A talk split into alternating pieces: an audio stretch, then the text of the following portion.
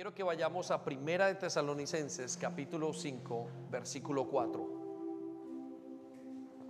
Y hoy vamos a hablar acerca de las principales doctrinas. Vamos a ver cinco doctrinas principales en Yom Kippur, la abertura de las puertas. Cinco doctrinas principales en el día de Yom Kippur. ¿Por qué quiero enseñarle esto? Porque quiero que aprenda a identificar los tiempos. Es necesario que usted aprenda a identificar qué es lo que Dios quiere hacer y cuáles van a ser esos tiempos. Entonces, he seleccionado cinco de las doctrinas más importantes para instruirnos como iglesia y aprender los tiempos. Y usted aprende a reconocerlos de una manera muy sencilla. Eh, pero antes de mencionárselos, quiero darle eh, varias razones. Quiero darle varias razones por las cuales usted debe saber estas doctrinas. La palabra doctrina es enseñanza. Cinco enseñanzas claves de la venida de Cristo. Y, quiero darle a partir de cada una de esas enseñanzas, quiero eh, ayudarle a que usted se prepare en su corazón. Pero la primera razón por la cual necesitamos ver las doctrinas en este tiempo la encontramos en Primera de Tesalonicenses capítulo 5 versículo 4 y es la iglesia necesita estar preparada para su venida. Usted necesita estar preparado. Y yo como pastor, nosotros como el cuerpo o el grupo de pastores y de líderes necesitamos darle herramientas. Y la palabra de Dios dice en Primera de Tesalonicenses capítulo 5 y versículo 4, dice, pero ustedes amados no están a oscuras acerca de estos temas. La iglesia no debe de estar a oscuras. Pero pastor, nadie sabe el día ni la hora. No, lo hemos hablado todos estos días y dice que la iglesia no estará en oscuras. ¿Cuál iglesia? La que no duerme, la que vela, la que espera. Dice, y no serán sorprendidos cuando el día del Señor venga como un ladrón. ¿Sí? Entonces, la iglesia necesita estar preparada para eso. Pero prepararse no es simplemente anhelar. Prepararse es conocer. ¿Sí? Prepararse no es simplemente decir, ay, yo quiero que venga. No, prepararse es aprender a identificar y a conocer. Miren, hay gente que se casa y dice, yo quisiera un buen matrimonio pero nunca pasaron, se leyeron un libro, nunca pasaron por un curso, nunca aprendieron qué era ser esposo, qué es ser papá. Simplemente pensaron que llegar al matrimonio era, bueno, ya llegué y aquí estoy, aprender en el camino. Pero aquellos que saben bien y que tienen una visión clara, aprenden muy claramente y comienzan a instruirse para eh, tener ese gran matrimonio. La misma manera es la palabra de Dios. Entonces, el primer objetivo o la primera razón más bien es porque necesitamos prepararnos para su venida, por eso vamos a conocer las doctrinas. Pero la segunda razón es porque usted necesita enseñar a otros. Mire, hay mucha gente que necesita aprender las doctrinas y saber la venida del Señor. Hay mucha gente que necesita conocer. Muchos de ustedes no lo conocían y hoy se van a enriquecer, pero muchos de los que hemos venido conociendo la venida del Señor y sabiendo los tiempos y conociendo las fiestas solemnes, nos hemos llenado de mucha riqueza. La riqueza del Evangelio es profunda, muy profunda para aquellos que le quieren conocer. Entonces, hay mucha gente que le va a preguntar, hay mucha gente que, eh, que, usted tiene que instruir. Algunos hay aquí que son líderes, pero otros son padres de familia. Yo recuerdo hace algunos años para el tiempo de, la, de, estas eh, fiestas de trompetas, comenzamos a educar a nuestros hijos diciéndole, bueno, queremos que sepan que hay una carta donde están ciertas cosas. En el caso de que alguno de nosotros se quede, queremos saber dónde acudir. ¿Sí? Entonces, es, es, es enseñar. Tenemos mucha gente a la cual enseñar. Y vamos a primera de Juan capítulo 3.3. La razón por la cual queremos enseñar a esas personas es porque dice que a todos los que tienen esta gran expectativa se mantendrán puros. Cuando usted enseña esto a sus hijos, van a coger pureza. Cuando usted aprende eso, usted se va a purificar. Una de las, de, las consecuencias o de los, vamos a decir, de, del fruto de aprender acerca de la segunda venida de Jesús y, de, tenerlo muy cerca, muy claro en nosotros, es porque nos producirá algo que se llama santidad. Y recuerda que la Biblia dice que sin santidad nadie podrá ver a Dios. ¿Qué quiere decir santidad? Purificación. Le va a dar un deseo de estar, de purificarse, de llegar a ese momento. A veces vemos a los novios, eh, recuerde que el contexto de la venida de Jesús es un matrimonio, y es el matrimonio entre Jesús y la iglesia. Y por eso cuando nosotros hacemos un matrimonio, eh, hacemos o eh, le pedimos al novio, a la novia que espere al novio, contrario a lo que todo el mundo enseña. ¿Por qué? Porque la novia es la iglesia y Cristo es el novio, y lo explicamos la semana pasada. Pero, ¿cuál es el deseo de una persona que se va a casar? Apartarse para la persona con la que se va a casar. Entonces comienza a adelgazar, comienza a trabajar, comienza a ahorrar, comienza a, limpiar su vida, su alma. ¿Por qué? Porque quiere llegar a ese momento matrimonial muy limpio y quiere intentar y hacerlo bien. Bueno, eh, dice la Biblia que aquellos que tienen esa gran expectativa se mantienen puros, así como Él es puro. Pero Primera de Pedro capítulo 3, versículo 15, nos dice esta razón, que es muy importante.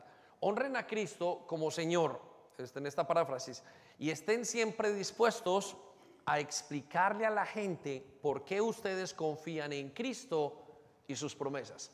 Escuchen, ustedes tienen que estar listos y la iglesia debe de estar preparada para su venida, pero también debe de estar preparada para qué? Para que enseñe a los demás acerca de Cristo y sus promesas. Y si usted quita la promesa de que Él regresará, quiero decirle que su enseñanza va a estar media y su enseñanza no va a estar correcta. ¿Por qué? Porque la palabra salvación y justificación tienen que ver con estas fiestas. Entonces es muy importante que usted aprenda y, la iglesia sepa qué son los últimos tiempos porque habrá gente que lo necesita y sus hijos lo necesitan, sus discípulos lo necesitan, aquellos que ustedes estén evangelizando lo necesitan porque esto es parte de todo el gran consejo de Dios. Dios quiere enseñarle esto a todo el mundo. ¿Por qué quiere enseñarle a todo el mundo? Bueno, eh, vamos a verlo en unos momentos. Pero la tercera razón es porque este creo que es uno de los más grandes secretos de la iglesia. Repita conmigo, secretos, de la iglesia. Y cuando hablo de los secretos, no hablo de aquello que estaba oculto, hablo de que este fue uno de los más grandes secretos de la iglesia primitiva. Ellos sabían las fiestas, ellos conocían los tiempos y las sazones. Ya lo dijimos acerca de la iglesia de Tesalónica. Pero quiero que vayamos a Mateo 24, versículo 3. Y vamos a ver este gran secreto. ¿Y por qué es un gran secreto? ¿Y por qué es tan efectivo para la iglesia saberlo? Bueno, porque aquellos hombres que cambiaron el mundo y, y cambiaron toda la historia, lo cambiaron en base a qué? Al Evangelio, o sea, el mensaje de Dios y lo que iba a pasar en los tiempos venideros. La iglesia en este momento está dormida. Estamos hablando de la iglesia a nivel universal, la iglesia invisible de Dios o todo el cuerpo de hombres. La gran mayoría están dormidos. ¿Y están dormidos por qué? Porque no dejaron de observar, dejaron de esperar a Cristo.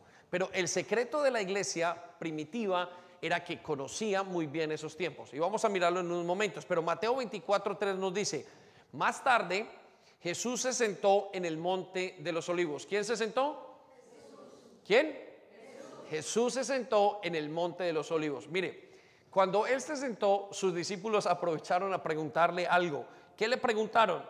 Mire lo que dice. Sus discípulos se acercaron en privado y le dijeron, dinos cuándo sucederá todo esto, todo que su venida. Y qué señal marcará tu regreso y el fin del mundo o el fin de los tiempos. Entonces, los discípulos lo preguntaron porque sabían que su esperanza era que Jesús volvería por ellos. Si usted como discípulo no tiene esa esperanza, quiero decirle que toda su fe puede venirse abajo. ¿Por qué? Porque no podemos tener la confianza en Jesús sin creer que Él regresará. ¿Sí? Tiene que estar el elemento, Él va a regresar a terminar la obra que empezó. Entonces, parte de su doctrina, de su enseñanza básica y fundamental es conocer que Él viene pronto. Ahora, quiero darle y recordarle algunas cosas que em, dijimos la semana pasada, algunos hechos claros. Primero, uno de 30 versículos hablan de su venida en la Biblia. Uno de 30 versículos, cada uno de cada 30 versículos hablan de la venida de Jesús.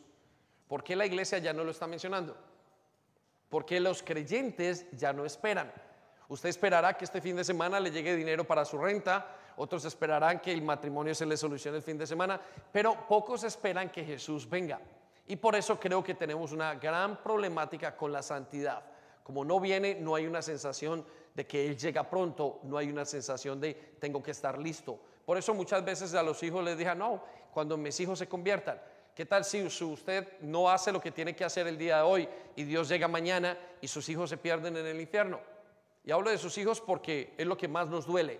¿sí? Ahora, 216 capítulos tiene el Nuevo Testamento y solamente en esos 216 hay más de 300 referencias de la venida de Cristo.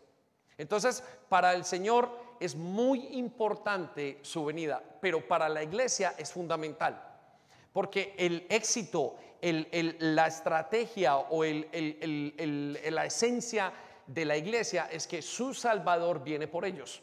Por eso Él les dice, miren, me voy pronto y voy a hacerles morada, regresaré por ustedes. Vamos un momento a Hebreos capítulo 6, versículo del 1 al 2 en la nueva traducción viviente. Y rápido quiero que observe una cosa. Esta es una de las iglesias que cambió el mundo entero. La iglesia de los hebreos era la iglesia primitiva que había hablado, recibido de Pablo. Eh, habían visto a Jesús, muchos de ellos.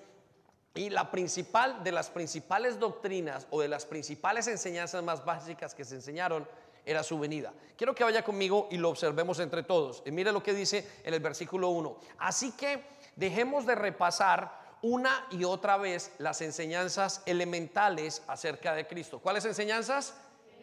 Las elementales. Quiere decir que estas enseñanzas eran qué? Básicas en cada doctrina. Eran básicas en cada persona. Cada vez que alguien enseñaba y le decía, ¿quieres seguir a Cristo? Ellos le decían, necesito enseñarte que Él va a volver.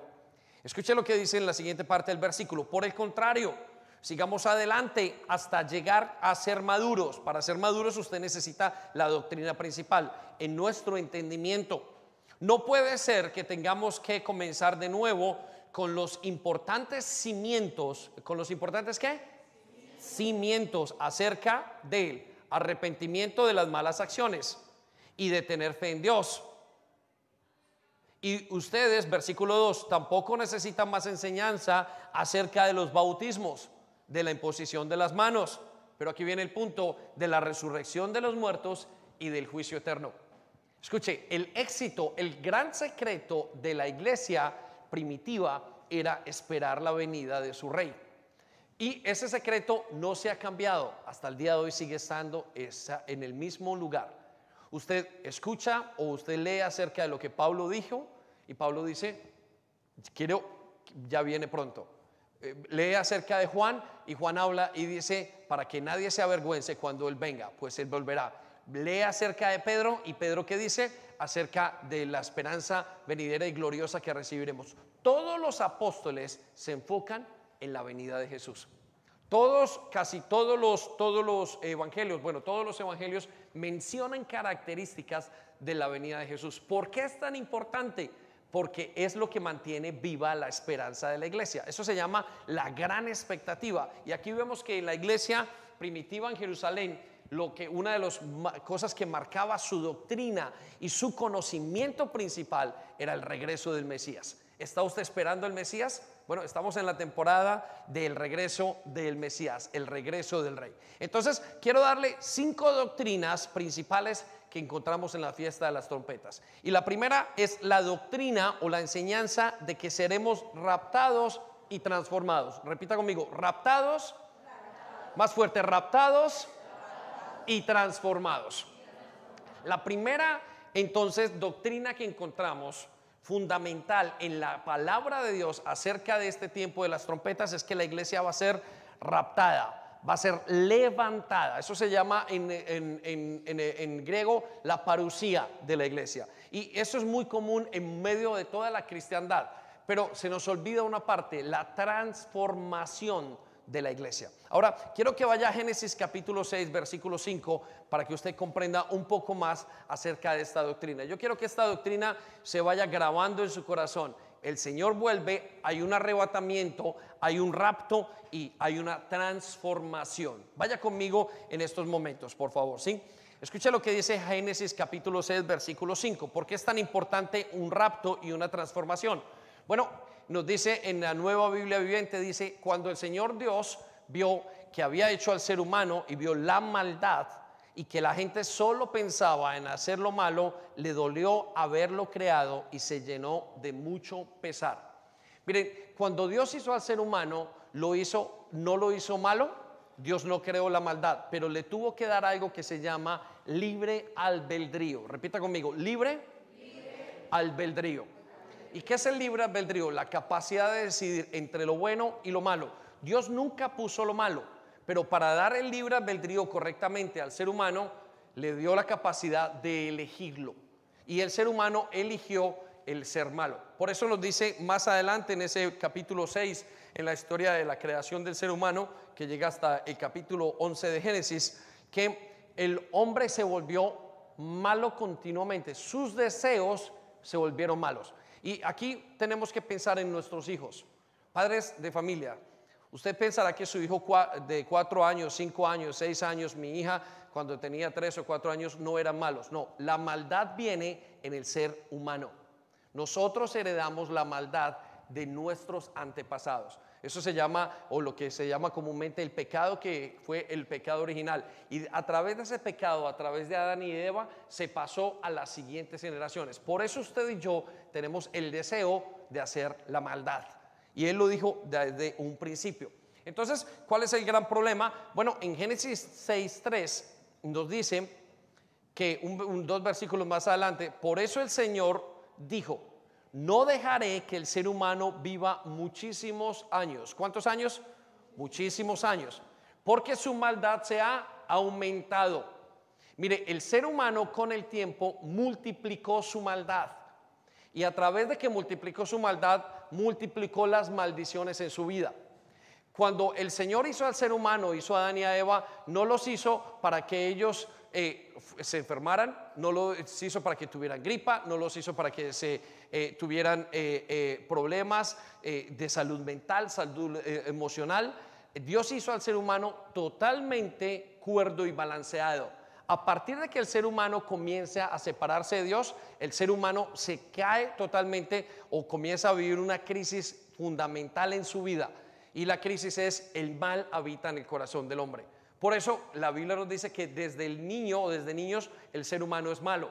Pero pastor, yo no creo, yo lo veo, somos unos santos. No, nosotros tenemos la maldad desde pequeños en nuestros corazones y necesita ser corregida. Pero ¿cuál es el problema? Que, que no va a poder ser corregida totalmente a no ser que Dios intervenga en el corazón de esa persona. Y muchos de ustedes y nosotros estamos luchando con esa maldad diariamente. ¿sí? Utilizamos con o luchamos con nuestras actitudes, con nuestra obediencia y es parte de lo que ahora es entonces eh, el pecado en cada uno de nosotros. Escucha lo que dice al final del versículo 3, de modo que solo lo dejaré vivir 120 años. El hombre estaba diseñado para vivir muchísimos años y Dios tuvo que menguarlo o diezmarlo para que el hombre viva hasta 120 años. Y creo que no conocemos a nadie que viva más de 120 años, 110 o 115 años. ¿Lo tiene usted presente? Ahora, quiero que se imagine esto.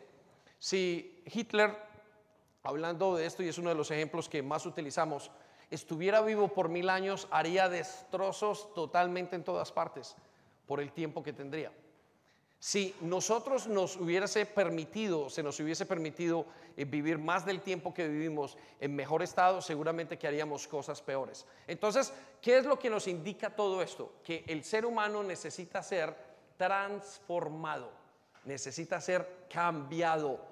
Por eso la doctrina de que seremos raptados y transformados es tan importante.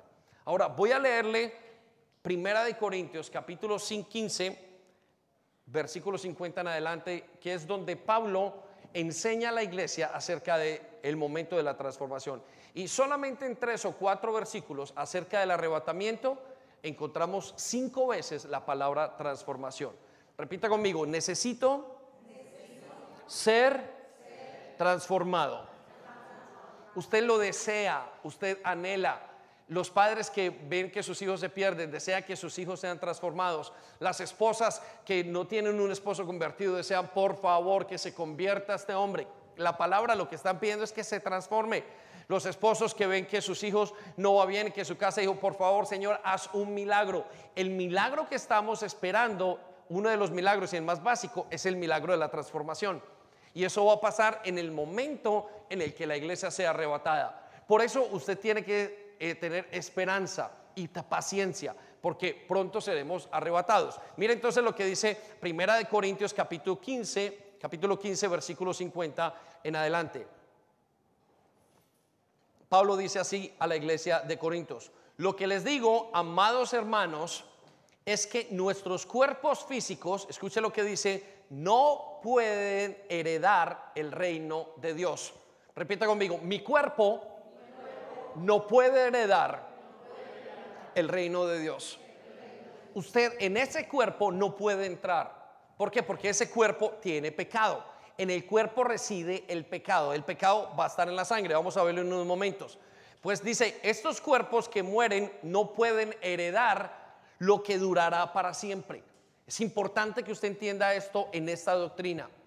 Por eso su cuerpo se enferma, se decae, se pone viejo, se desgasta y por eso pasa y eh, llega un momento donde simplemente se desvanece. Su cuerpo y mi cuerpo no pueden heredar. Esto es una doctrina, es una enseñanza principal en la palabra de Dios. Por eso usted necesita un rapto. Versículo 51, vaya conmigo, no se me pierda. Pero permítanme revelarles un secreto maravilloso. Escuche, secreto maravilloso. No todos moriremos, pero todos seremos transformados. Repita conmigo, transformados. Y dele un círculo a eso en la Biblia si usted está tomando apuntes. La Biblia dice, debido a que ese cuerpo no puede entrar en el reino de los cielos, necesitará ser transformado. Y eso para nosotros, Pablo nos dice, es un secreto maravilloso. ¿Por qué es un secreto maravilloso? Porque aunque usted vaya, se ponga Botox, aunque usted se quite la cintura, aunque usted haga, aunque usted le pongan un brazo diferente, usted nunca cambiará. ¿Por qué? Porque el cambio tiene que ser interno. Aunque a usted hoy le hagan un cambio de corazón, usted no dejará de tener mal genio. Aunque usted hoy le hagan un cambio y un trasplante en una parte de su cerebro, no le dejarán nunca cambiará. ¿Por qué? Porque en su cuerpo está la maldad. Pablo le dice, este cuerpo que está lleno de maldad. Se refiere al pecado dentro del cuerpo. Por eso el hombre necesita salir, llegar a salir de su cuerpo. Escucha lo que dice en el versículo 52, ¿cuándo va a suceder? Dice, sucederá en un instante, en un abrir y cerrar de ojos cuando se toque la trompeta final. Repita conmigo, la trompeta, Final. Estamos en tiempos de trompetas. Usted tiene que hacer el link. Estamos en tiempos de trompetas. Por eso decimos que será en una de estas fechas cuando el Señor regrese por su iglesia. ¿Sí? Cuando se toque la trompeta final. Pues cuando suene la trompeta, aquí viene, los que hayan muerto resucitarán para vivir para siempre y nosotros los que estemos vivos también seremos transformados. Repita conmigo, transformados. Vuelve otra vez, la segunda vez que vuelve a decirlo, van a ser transformados. La doctrina de la transformación de su cuerpo es esencial en su, en su teología, en lo que usted sabe de Dios. Versículo 53. Pues nuestros cuerpos mortales, vuelve a decirlo Pablo, tienen que ser transformados. Repita conmigo, transformados. Volvió a decirlo, su cuerpo tiene que ser transformado. No pretenda ir al reino de los cielos con su cuerpo normal. No va a ser. El mismo cuerpo del Señor fue transformado. Por eso le dijo, no me toques. Y la Biblia dice que el cuerpo pudo hacer cosas que nuestro cuerpo, con las limitaciones que tenemos, no puede hacer el día de hoy. Sí, muchos de ustedes luchan contra esas limitaciones. Eh, hay películas que se hacen intentando buscar el, el, ¿cómo es? El grial de la vida, ¿no? La copa de la vida, aquello. Las mujeres invierten cientos y cientos de dinero por verse más jóvenes, por detener ese concepto de transformación. Los hospitales están hechos para eso. Los grandes hombres y grandes millonarios del mundo como Onassis en su tiempo dijo, daría toda mi fortuna por vivir más.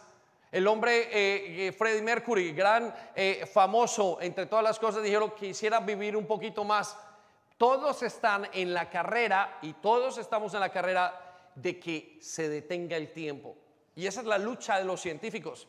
No piense que no, piensan que, que para qué están intentando salir de la Tierra, para prolongar la existencia del ser humano. Y estoy seguro que millones y millones de inversiones, y yo si tuviese mucho dinero, y tuviese, si hubiera multibillonario, invertiría todo lo que tengo en prolongar mis días. No es una tontería. ¿Por qué? Porque sé que mi cuerpo va a decaer en un momento. El presidente de, Rusia, eh, eh, Vladimir Putin, solamente come determinadas comidas y lleva sus propios chefs. ¿Por qué? Porque quiere prolongar su existencia. No estamos hablando de alguna tontería. El ser humano desea intrínsecamente, en su naturalidad, en lo más profundo, de ser transformado. Puede que usted se agote porque dice, bueno, yo no tengo las finanzas, yo no tengo cómo, ya llegaron 50, 60 años. Hay gente hasta que se cambia la edad. Amén. ¿Por qué? Porque no quiere envejecer. Pero la pregunta es no quiere envejecer, es que desea una transformación. Usted necesita una transformación y Dios lo sabe. Lo sabemos innatamente, lo sabemos. ¿Sí? Muy bien, escuche lo que dice. 53, sonido, por favor, arriba. 53 dice, pues nuestros cuerpos mortales tienen que ser transformados en cuerpos que nunca morirán.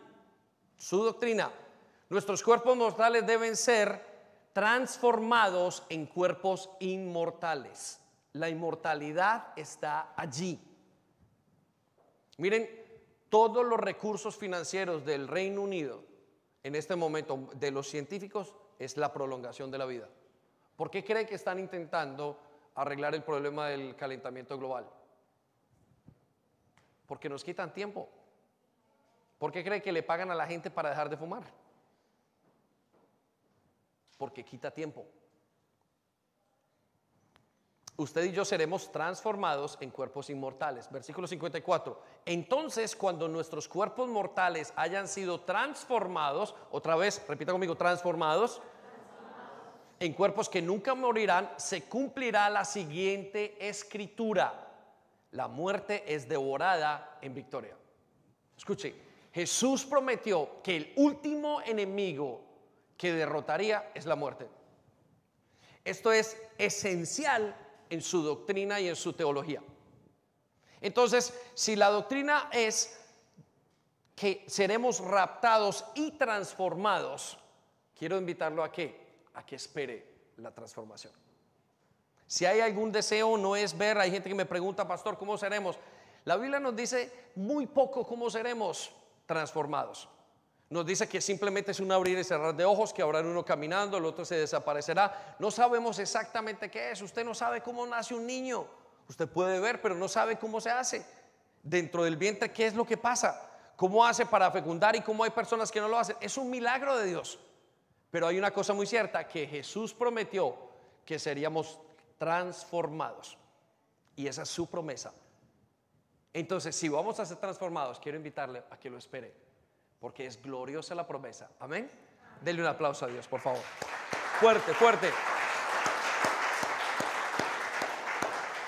Muy bien, la segunda doctrina que quiero que veamos es la doctrina de que viene un gran sufrimiento para el mundo la doctrina de que viene un gran sufrimiento para el mundo. ¿sí? Y esta es una de las doctrinas más difíciles de, de quizás no comprender, pero quizás tener en cuenta. Sí, viene un gran sufrimiento para el mundo. Ahora, ¿por qué viene un gran sufrimiento para el mundo? Bueno, porque de, del lado o el lado de las, eh, uno de los lados más difíciles de las fiestas solemnes es la explicación la parte sombría de que Dios tiene que traer un juicio sobre la tierra. Mire, cada juicio tiene su sentencia. El hombre está, desde que pecó, el hombre está condenado a la muerte, está condenado eh, bajo un juicio por el pecado. La Biblia nos habla de siete, siete juicios importantes que tiene la humanidad. Y el primer juicio es el juicio por el pecado. Por eso usted se preguntará, pero pastor, eh, ¿por qué pelean los niños? Por el pecado, por un juicio. Porque usted tiene una vida conflictiva del ser humano? Por el pecado. El pecado requiere o ya tiene un juicio, ya está condenado. Quiero que vayamos para elaborarlo un momento a Juan capítulo 3, versículo 18. Recuerde, estamos en la doctrina de que viene un gran sufrimiento para la humanidad. Juan capítulo 3, versículo 18 nos dice, El, el que en él cree no es condenado, pero el que no cree ya ha sido condenado. Escuche, el que no cree ya ha sido condenado. Básicamente el ser humano nace en condenación. Todos los seres humanos nacen para ir directamente al infierno. Hasta que tienen un encuentro con su Salvador y lo salva para no ir al infierno. Eso es lo que nos está diciendo. Estas son las palabras de Jesús. Viene inmediatamente después de ese gran y famoso versículo que decimos, porque Dios amó tanto al mundo que envió a su único Hijo para que no se pierda, pero para que tenga vida eterna. Inmediatamente después de esto, muchas personas no siguen leyendo, pero escuche lo que dice, porque estas son palabras supremamente fuertes de parte de nuestro Salvador y es la explicación de nuestro problema. Dice, pues ya ha sido condenado porque no ha creído en el unigénito Hijo de Dios. Versículo 19, aquí viene el punto, iglesia. Y esta es la condenación. ¿Esta es qué? La condenación. Que la luz, o sea, que Jesús vino al mundo y los hombres amaron más las tinieblas que la luz. Repita conmigo, amaron, más, las tinieblas que Jesús. Esa es la gran condenación. ¿Y quiere que sepa una cosa? Usted a veces prefiere esconderse que Jesús ponga la luz sobre su vida. Amamos más las tinieblas que la luz. Esa es nuestra condenación. Seguimos en ese mismo versículo. Porque sus obras eran malas. ¿Por qué amaron más las obras? Porque sus más la luz, perdón, la oscuridad que la luz, porque nuestras obras han sido malas. La pregunta, ¿por qué no te entregas más a Jesús? Porque tienes que dejar tu pecado, punto. Pastor, es que no tengo tiempo. No, no es su tiempo. usted ama más la oscuridad. Es que no hay quien me enseñe. No. Su relación con Cristo está determinada o, o detenida por una sola razón. Usted ama más las tinieblas, ama más su pecado que a Dios. Una cosa es si usted no conoce a Jesús, pero usted que está aquí sentado y que conoce, es, exactamente lo mismo. Usted ama más su pecado que a Jesús. Punto. No me dé excusas, no le dé excusas a Dios, porque es que no hay excusas. Aquí lo dicen. Seguimos en ese versículo. Escuche lo que dice. Son palabras muy fuertes. Y los hombres amaron más las tinieblas que la luz, porque sus obras eran malas. Versículo 20, versículo clave. Porque todo aquel que hace lo malo aborrece la luz ¿Por qué se esconde la gente? Porque aborrece la luz, porque hace lo malo y no viene a la luz por una razón, para que sus obras no sean reprendidas. Esto es muy clave. ¿Por qué no seguimos a Jesús? ¿Por qué la iglesia no sigue a Jesús? Solamente una razón, para que sus obras no sean reprendidas. ¿Ha visto cuando estamos pecando nos escondemos inmediatamente de Dios. ¿Por qué? Porque si viera aparentemente lo que tenemos nosotros, nos sentimos mal, nos da vergüenza. En realidad lo que nos está diciendo, sus obras sean reprendidas. ¿Por qué un joven no puede tener relaciones inmorales en medio de un domingo a las 12 del día?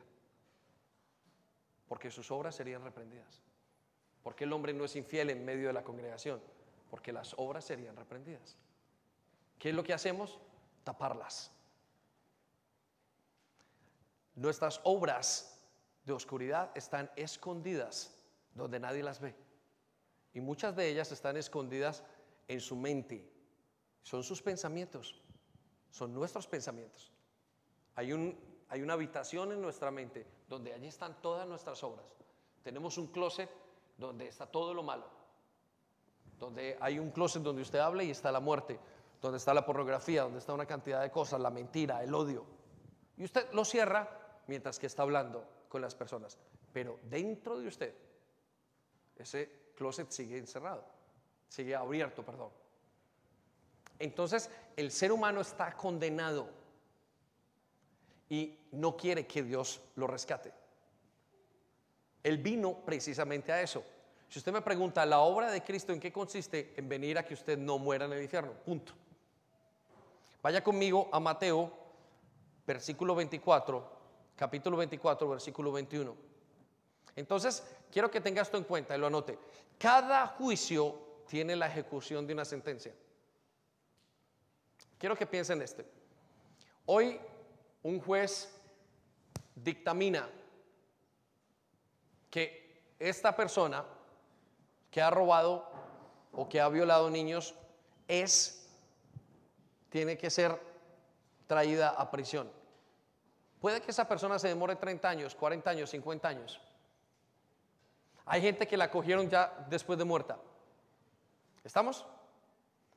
Eso no quiere decir que esa persona no esté bajo condenación. Lo que pasa es que tienen que traerlo hasta el momento donde pague su pena o su condenación. Y puede que pase un año, dos años, diez años, veinte años, cincuenta años. La pregunta es, ¿cuánto creemos nosotros que vamos a poder escondernos de Dios? La verdad es que nadie se puede esconder de Dios, pues está dicho, está escrito, que todos llegaremos a morir. Inmediatamente después de eso tendremos el juicio. Y parte del juicio lo van a encontrar personas en la tierra, vivos. Y Mateo 24 nos lo dice. Dice estas palabras de Jesús también. Pues habrá más angustia que en cualquier momento desde el principio del mundo Estamos hablando de la gran tribulación. Va a haber un momento, es la doctrina que estamos hablando del sufrimiento para el ser humano. Va a estar. Entonces dice así, en un momento en el cual no se ha visto desde nunca antes, jamás habrá una angustia tan grande. Repita conmigo, angustia.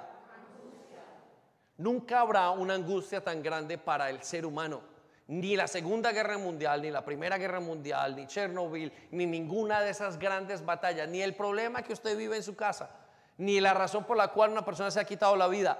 No habrá un momento más difícil para la humanidad que el tiempo del gran sufrimiento.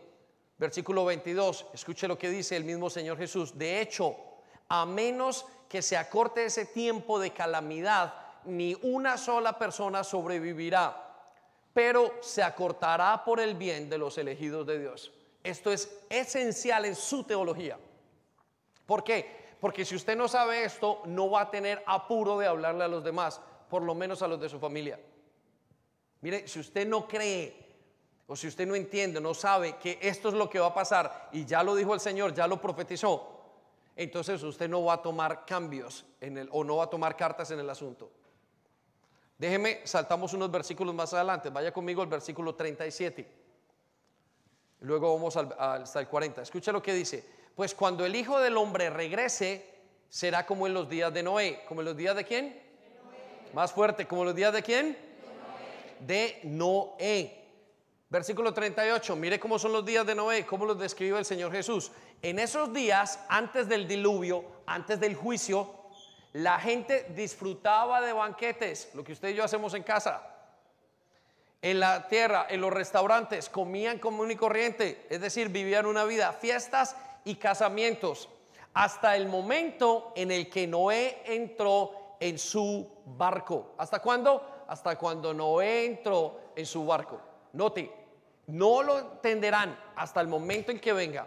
Versículo 39, la gente no se daba cuenta de lo que iba a suceder hasta que llegó el diluvio y arrasó con todos. Así será cuando venga el Hijo del Hombre. Quiero que me entienda. Eso es parte doctrinal suya, jóvenes. Tiene que prepararse para el futuro.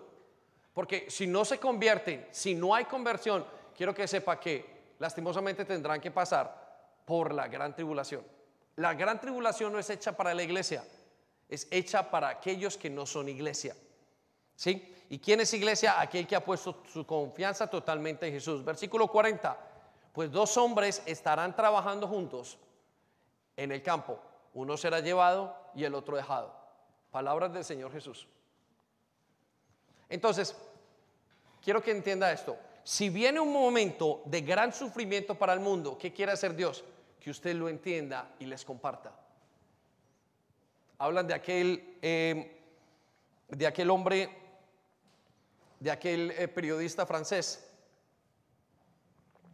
que dijo, yo no creo que el cristianismo sea la respuesta, que Jesús sea el Mesías. Y no lo creo no por lo que él dijo, sino que no creo porque aquellos, si eso fuera cierto, todos los miembros de su iglesia estarían continuamente avisándole a la gente que iban a morir. Y es una realidad. ¿Sabe usted por qué no comparte de Cristo?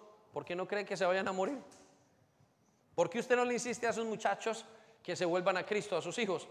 Porque no cree que se vayan a ir al infierno. Será como en los días de Noé. Porque usted no disciplina, porque usted no entiende, porque usted no toma cartas en el asunto, porque usted no cree que vaya a pasar. Pero quiero que sepa que la doctrina de, de que habrá un gran sufrimiento para el mundo es esencial en nuestra teología. Déjeme lo llevo a la tercera doctrina. Y es la doctrina de que nos reuniremos con los que murieron en Cristo. ¿Sí? Repita conmigo, los que murieron, en Cristo. Vamos a Primera de Corintios, capítulo 15, versículo 13 en adelante. Escucha esto. Quiero que sepa esto. Vamos, nos va a acontecer que llegará un momento en el que nos reunamos con aquellos que murieron en Jesucristo. Es esencial entenderlo. ¿Por qué? Porque la familia no fue hecha simplemente para 30 o 40 años. El padre de familia tiene sus hijos a los 20 años, eh, muere a los, 60, a los 80 años, estuvo con ellos 60 años. Qué infame es la vida. Pero eso no es el plan de Dios. El plan de Dios es que nos volvamos a reunir con la familia. El plan de Dios es que nos volviéramos a reunir otra vez para estar juntos. Yo amo a mi esposa, amo a mis hijos, amo a mi hija y me encantaría volverla a ver. Y me da mucha tristeza saber que no voy a poder ver a algunos de mis familiares más queridos en la tierra. Sé que no los voy a poder volver a ver, no porque sean malos, sino porque están condenados y no pudieron tomar cartas en el asunto. Pero sí descanso en aquellos que murieron con Jesús y que volveré a ver. Mi suegra será una de ellas, será la primera de la cual yo le haya compartido. Y me, da un descanso, ¿por qué? Porque ninguna otra persona puede saber y cree que volverá a ver a sus familiares. Para muchos que un familiar se muera es el término de su vida, pero para nosotros como creyente es un éxito, porque Dios nos volverá a reunir con ellos. Amén. Dele un aplauso a Dios, por favor.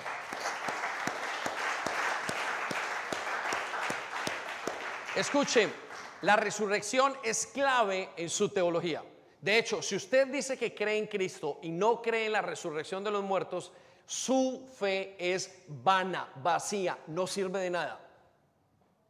Usted puede decir, me gusta la iglesia mejor, pero no diga que cree en Cristo, porque Cristo basó toda su teología, los más grandes eh, eh, partes de la doctrina de Cristo es basada en la teología.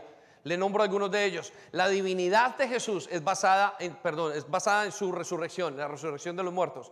La soberanía de Dios es basada en la resurrección de los muertos. La justificación se basa en la resurrección de los muertos. La regeneración, la santificación se basa en la resurrección de los muertos. El, el, hecho de que tendremos una vida nueva se basa en la resurrección de los muertos. Si Jesús no resucitó, nuestra fe no tiene ningún sentido. Y Pablo lo menciona muy bien en, en Primera de Corintios capítulo 15, versículo 13. Vaya conmigo. Porque si los muertos no resucitan, escuche esto, entonces Cristo tampoco resucitó. Y si Cristo no resucitó, esta buena noticia, este evangelio que anunciamos, no sirve para nada.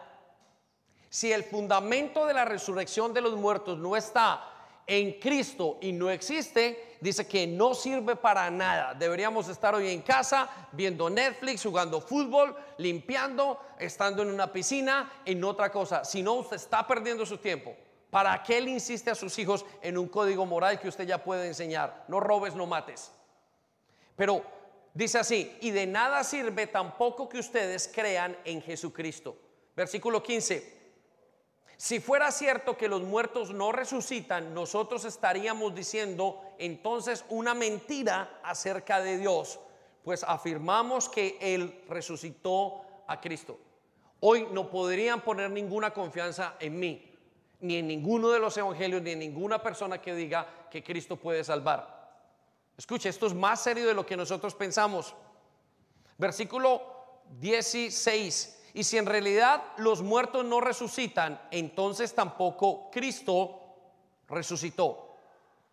Y si Cristo no resucitó, de nada sirve que ustedes crean en Él, pues sus pecados aún no habrán sido perdonados.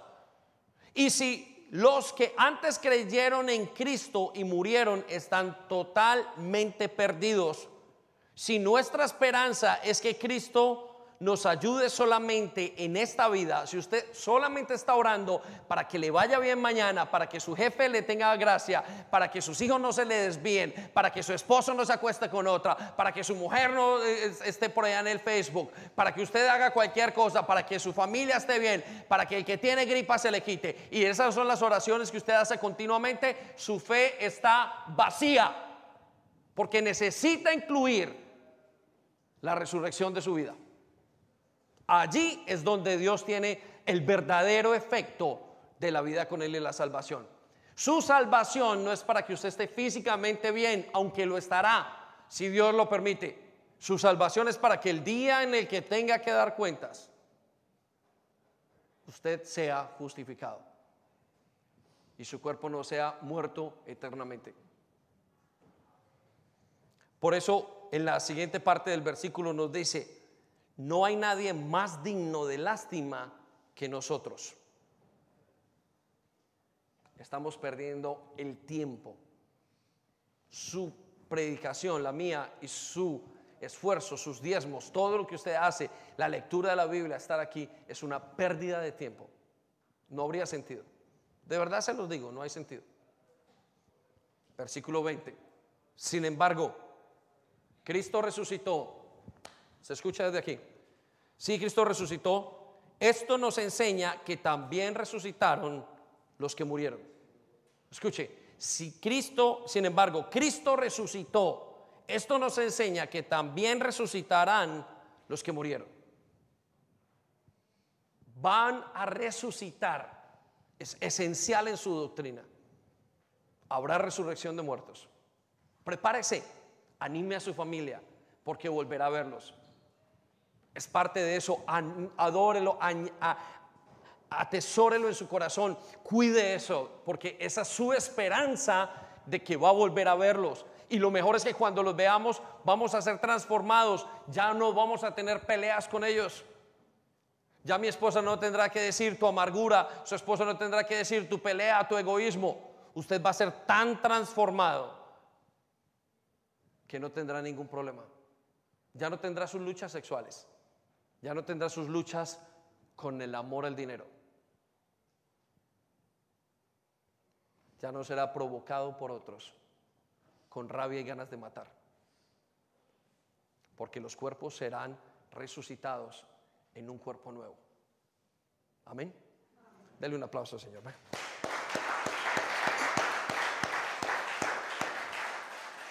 Cuarta doctrina, y con estas con un poquito más esta terminamos. Escuche, la doctrina de que veremos la coronación de Jesús como el reino del universo.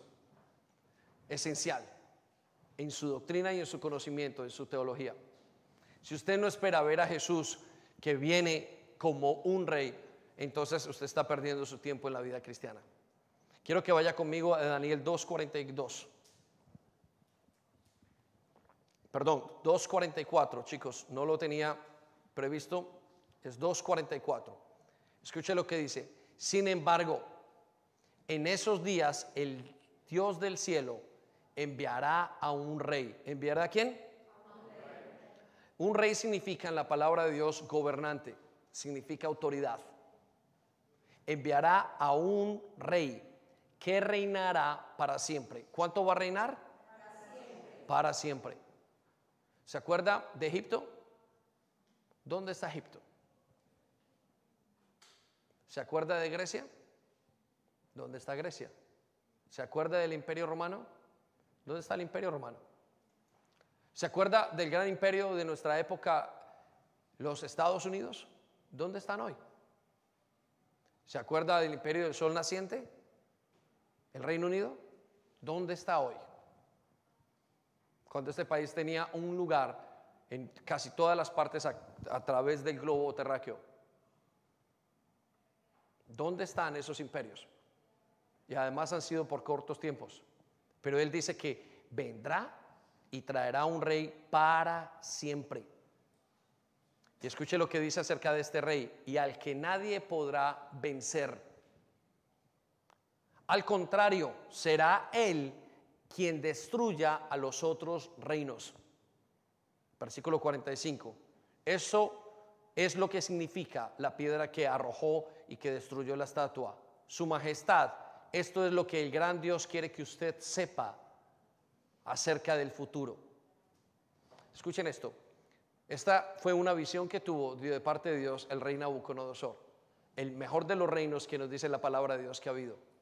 La cabeza de oro en la visión que tuvo Daniel y vio todos los reinos hasta el día de hoy. Y hoy estamos en lo que se dice escatológicamente en los últimos tiempos del reino de romano. Combinación entre piedra, entre barro y hierro, perdón. Y se está desmenuzando. Hoy estamos en lo peor de lo peor.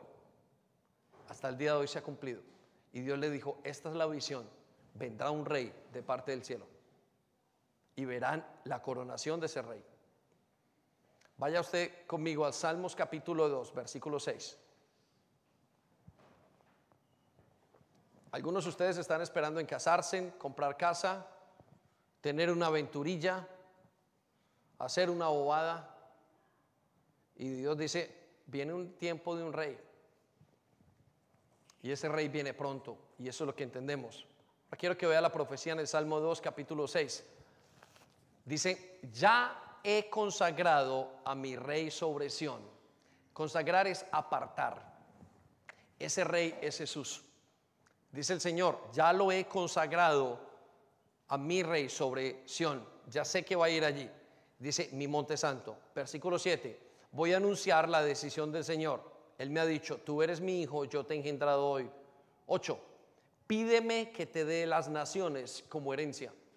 Ese rey que viene va a recibir las naciones como herencia y hasta el último rincón del mundo en propiedad y yo te los daré. Eso se llamará la gran, el, gran eh, coronación de Jesús como el Mesías. La palabra Mesías, la palabra Cristo, quiere decir en griego, es, la palabra Cristo es en griego y quiere decir en hebreo Mesías. Mesías es el enviado. ¿El enviado a qué? A reinar. A reinar. Lo anunciaron cuando el tiempo del, del Domingo de Ramos que nosotros conocemos es la anunciación de que viene un rey. Anunciaron al rey. Y ese rey no se detendrá. Y usted y yo estamos para verlo. Así es que espere, tenga fe. Porque eso es lo que va a pasar. Dice que hasta el último rincón del mundo se doblará a sus rodillas. O sus rodillas se doblarán ante el Versículo 9. Dice, con cetro de hierro destrozarás a los reyes, a los gobernantes. Todos estos gobernantes van a caer todo el mundo, todo lo que el hombre cree que puede hacer por sí solo va a caer. Escúcheme, hasta su gobierno interno. Cuando venga el Mesías no será una imposición, pero su gobierno interno, el gobierno que usted tiene sobre su vida va a caer. No solamente son todos los gobernantes, sino todo lo que usted cree, porque algunos de nosotros pensamos que somos maravillosos manejando nuestra vida. Estos jovencitos piensan que están en lo correcto, no sabe quiénes son todavía.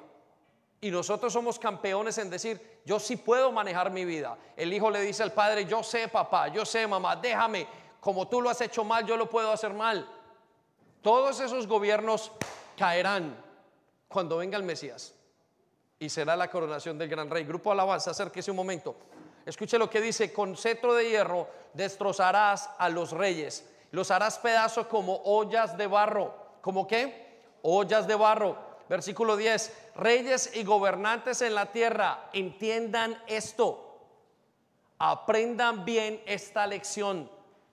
Escuche, versículo 10, reyes y gobernantes, toda la iglesia, aprenda bien esta lección. Versículo 11 y 12, adoren al Señor con alegría y reverencia, inclínense ante Él con temblor, no sea que se enoje y ustedes mueran en el camino, pues su furor se enciende fácilmente. Felices los que buscan su protección o protección en Él. Quiero que piensen eso. ¿Lo escucha? habrá un rey que venga. Ese rey está anunciado. Y ese rey ya comenzó la obra tocando la puerta de su casa. Solo que ese rey no va a venir a conquistar a todo el mundo a su fuerza. Ese rey ya está haciendo su labor. Comenzó con el corazón de él, luego con el corazón de cada uno de los que está. Y toca la puerta y dice, ¿quieres entrar y yo voy a cenar contigo? Ese rey está tocando la puerta de su corazón. Y no quiere y no te dice, voy por ti. Dice, me dejas entrar, me dejas ser tu rey. Ser, recibir a Jesús como Salvador y como Señor significa, significa de recibirle como rey. Y cuando Él es rey, toda su vida se debe poner bajo Él. Su vida emocional, su área espiritual, su familia, su trabajo, su vida de iglesia, toda su vida, sus finanzas debajo de Él. Todo es, Él es el rey. De eso significa. A eso se refiere la palabra de Dios. Y ya empezó, pero muchos de nosotros en algún momento no lo hemos dejado entrar en nuestras áreas de la vida nuestra. Porque tenemos cosas más importantes para nuestros ojos que hacer. Porque tenemos más afanes. ¿Es usted uno de esos? El rey está llamando. Pero vendrá después. Ahora viene como cordero. Pero después viene como león. Y la palabra león significa, no la palabra, pero la figura de león significa que viene a juzgar y cuando venga a juzgar, ya no podrá haber arrepentimiento. Ya las puertas se cerrarán. Y creo que estamos muy cerca de esas puertas. Dios lo está llamando. Dios lo está llamando. Dios lo está llamando. Dios nos está llamando. Dios nos está llamando. Hay un rey que nos está llamando, iglesia. Esta temporada le hemos llamado el regreso del rey. Y estamos tan cerca, tan cerca. ¿Por qué no se pone en pie un momento? Pero hay una última doctrina que tiene que estar enraizada completamente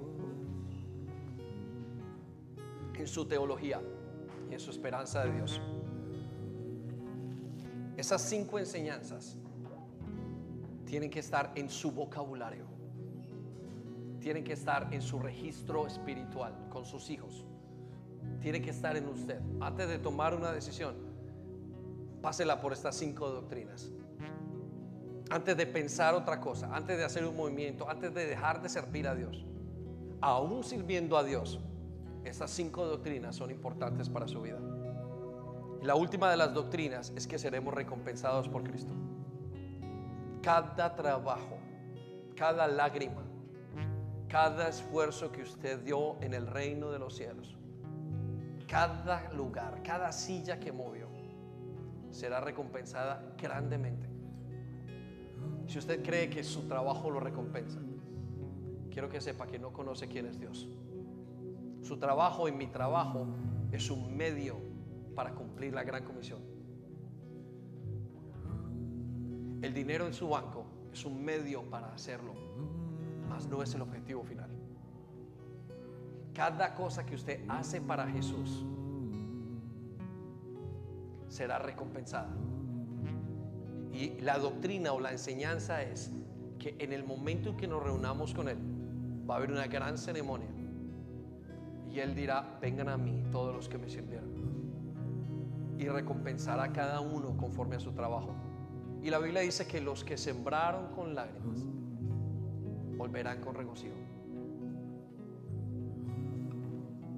Por todo lo que hicieron por construir el reino de los cielos. Algunos dejaron de construirlo, dejaron de soñar, porque el mundo les quitó la vista y los centró en sus propios reinos. No es en su reino, es en el reino de Jesús, en el reino de los cielos. Él dice en Primera de Corintios 15, así que hermanos míos, estad firmes y constantes, creciendo en la obra del Señor siempre, sabiendo que vuestro trabajo en el Señor no es en vano. Tu trabajo no es en vano. Señor, pero no veo un resultado. Recogerás, sembrarás con lágrimas, pero recogerás con mucho regocijo. Pero va a haber otro grupo que delante de Él se presenten y aunque hayan sido salvados como por fuego, dirán, qué vergüenza. Estoy tan avergonzado en mis días en la tierra porque nunca di e hice lo que tú me dijiste. Servía a Baal, servía a los dioses, servía a Mamón, pero no te serví a ti. Santiago 5, versículo 7 nos dice, amados hermanos, tengan paciencia. Mire, escuche lo que le digo, tenga paciencia, tenga paciencia, tenga paciencia, tenga paciencia. El rey viene, asegúrese un poco más. Aquellos que están nadando y en la mitad están sintiendo que no quieren nadar más, no se dejen llevar por la corriente. Tengan paciencia, tengan paciencia. El que comenzó la obra la va a terminar. Esa es su promesa. El que comenzó la obra en ti la va a terminar. Él es el Mesías. Él es el que lo prometió y lo cumplirá. Tengan paciencia mientras esperan el regreso del Señor. Tengan paciencia. Inspírense. Tome aire fuerte. Llénese de paciencia mientras que espera el regreso del Señor. Piensen en los agricultores con paciencia esperan las lluvias en el otoño, fiestas de otoño y la primavera, fiestas de primavera. Y con ansias esperan a que maduren los preciosos cultivos. Todo lo que haces con los niños en la iglesia es un precioso cultivo. Todo lo que haces entregando y sirviendo al rey es un precioso cultivo. Cuando le alabas y participas es un precioso cultivo. El café que le sirves a otro es un precioso cultivo. El esfuerzo por servirle es un precioso cultivo. ¿Cuántos cultivos tienes aquí, Señor? ¿Cuántos agricultores? Queremos esperar tu venida, tu regreso, Señor. Cierra tus ojos.